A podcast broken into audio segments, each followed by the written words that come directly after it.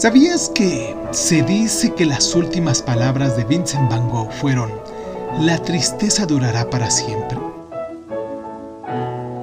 Vincent Van Gogh está considerado como uno de los grandes artistas holandeses de todos los tiempos y se ha convertido en un icono del genio incomprendido y atormentado. A pesar de que en su vida solo vendió una de sus obras, hoy en la actualidad valen una auténtica fortuna. Hijo de un sacerdote protestante, Van Gogh nació en Sundler, en Holanda. En el año de 1869 ya era aprendiz en la empresa de comercio de arte Goldlib y Company. En un principio en La Haya y después se trasladó a Londres. Con escaso éxito en un mundo de los negocios, dejó la compañía en el año de 1875 para empezar a formarse como sacerdote. Durante un corto periodo trabajó como tal para los mineros del suroeste de Bélgica, pero fue expulsado del clero porque regaló todas sus posesiones. A sus superiores les preocupaba que se tomara tal al pie de la letra los principios cristianos que por eso lo expulsaron. Ahora bien, la actividad artística de Van Gogh solo duró unos 10 años, desde el año de 1880 hasta 1890.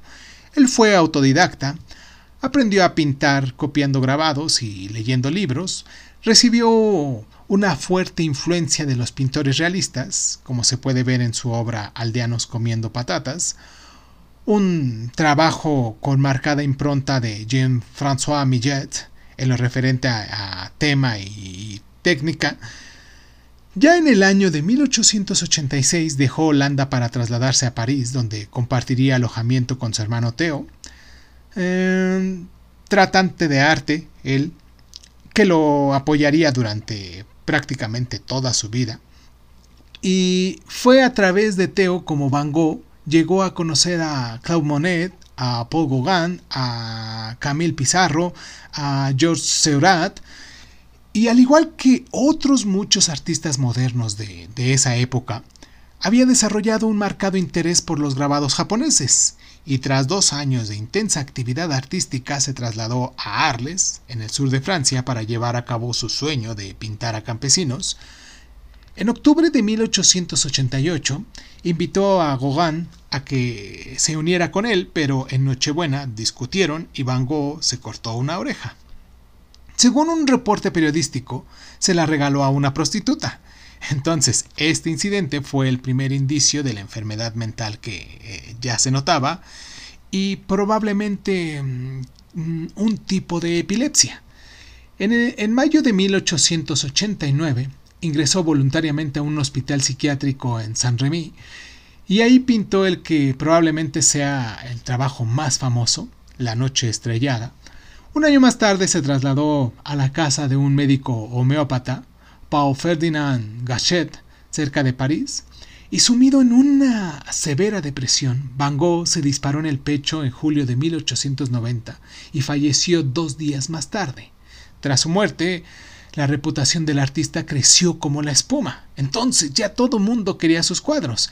En una exposición de su obra en el año de 1901 se mostraron 71 pinturas.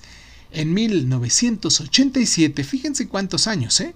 Sus lirios se vendió por 47 libras y tres años más tarde, Retratos del Dr. Gachet fue adquirido por la cifra récord de 82 millones de dólares. En la actualidad, los 1.250 cuadros y un millar de bocetos de, de este artista están repartidos por todo el mundo.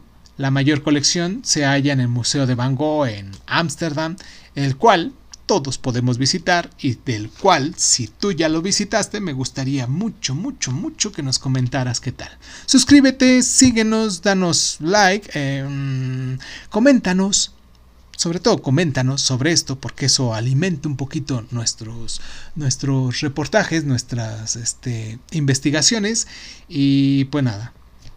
¿Sabías que algunos estudiosos creen que sufría trastorno bipolar, mientras que otros opinan que su enfermedad mental tenía su origen en el consumo abusivo de obscenta, y que también los hay quienes piensan que degustaba sus propias pinturas.